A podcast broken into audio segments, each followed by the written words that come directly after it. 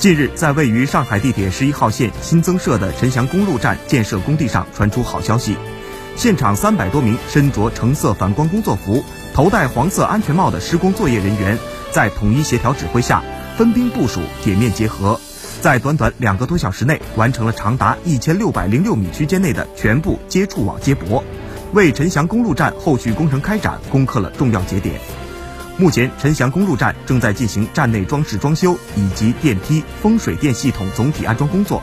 下一阶段将进行站前广场沥青路面、透水砖、花岗岩铺贴、车站一体化系统、自动售检票系统、通信、信号等相关专业的主体施工。